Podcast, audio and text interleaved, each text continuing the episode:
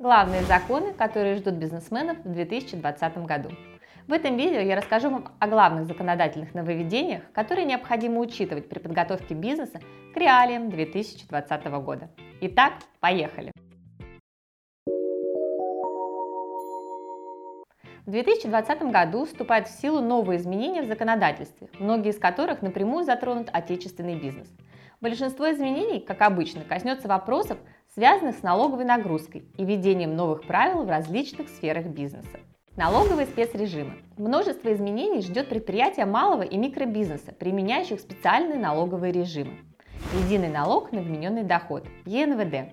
Данный спецрежим в 2020 году вступает в свою завершающую фазу, после чего с 2021 года полностью прекратит свое действие.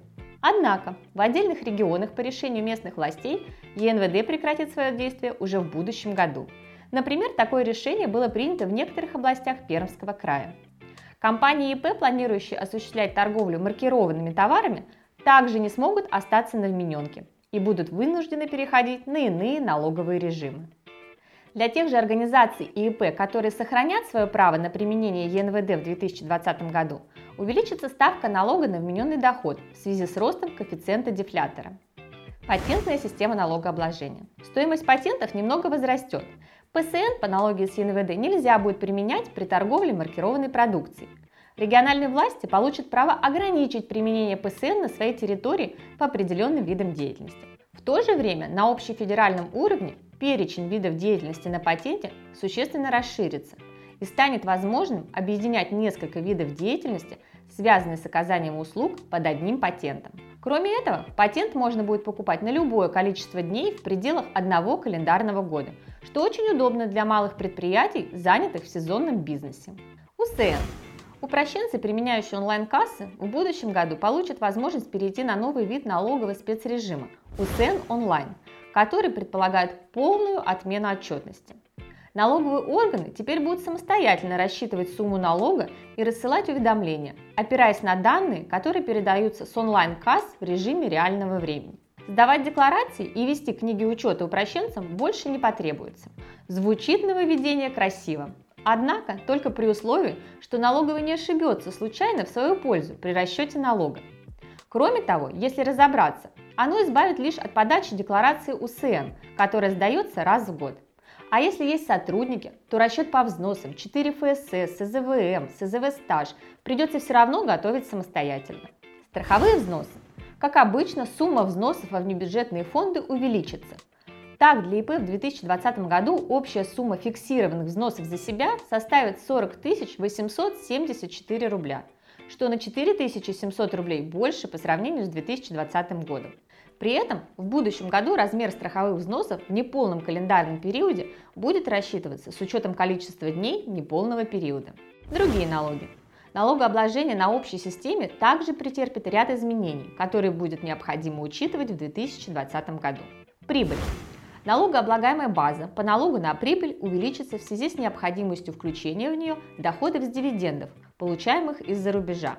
При этом не имеет никакого значения, уплачивался ли соответствующий налог в иностранном государстве или нет. НДС. Изменились правила использования вычетов для формирования нематериальных активов. Теперь вычет можно заявлять сразу, с момента получения товаров, работ или услуг. НДФЛ. Налоговым агентам при удержании НДФЛ сотрудников с января будущего года необходимо учитывать новые льготы, которые будут распространяться на ряд выплат, таких как детские выплаты, неиспользованный отпуск, оплата проезда в отпуске и так далее, в том числе на подобные доходы, полученные в 2019 году. Изменится ставка НДФЛ для иностранных работников. Теперь она будет равна 13%, как и для граждан РФ. В случае выявления серых зарплат в конвертах работодателя обяжут выплатить полную сумму НДФЛ с таких выплат за свой счет. Налог на имущество. Приятная новость. Налоговая ставка по налогу на имущество понижается до 2% и закрепляется на федеральном уровне на 5 лет. Региональные власти больше не смогут увеличить лимит сверхустановленного налоговым законодательством. Акцизы. А вот ставки для подакцизных товаров возрастут. Кроме того, в 2020 году расширяется перечень таких товаров. Теперь под акцизы подпадают электронные сигареты, слабоалкогольное пиво, виноматериалы и виноград, используемые для виноделия. Маркировка. В 2020 году перечень товаров, подлежащих обязательной маркировке, существенно расширится. В итоге новоявленным участникам рынка маркированной продукции придется раскошелиться на приобретение специального оборудования и его последующее ежемесячное обслуживание. Отчетность. В 2020 году изменятся многие формы бухгалтерской и налоговой отчетности. В частности, изменятся заголовочные части всех форм бухгалтерских отчетов, в бухгалтерском балансе появится новая строка для отметки о проведении аудита.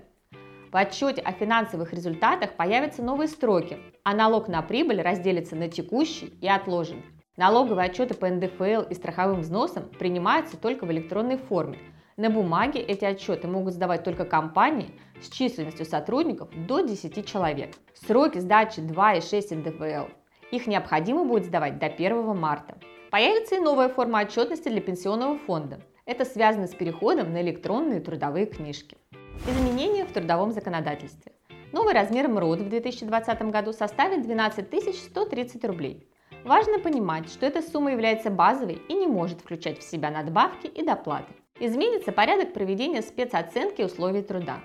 Теперь будет необходимо присваивать акту СОУД уникальный номер и заносить сведения по результатам спецоценки в единую государственную систему.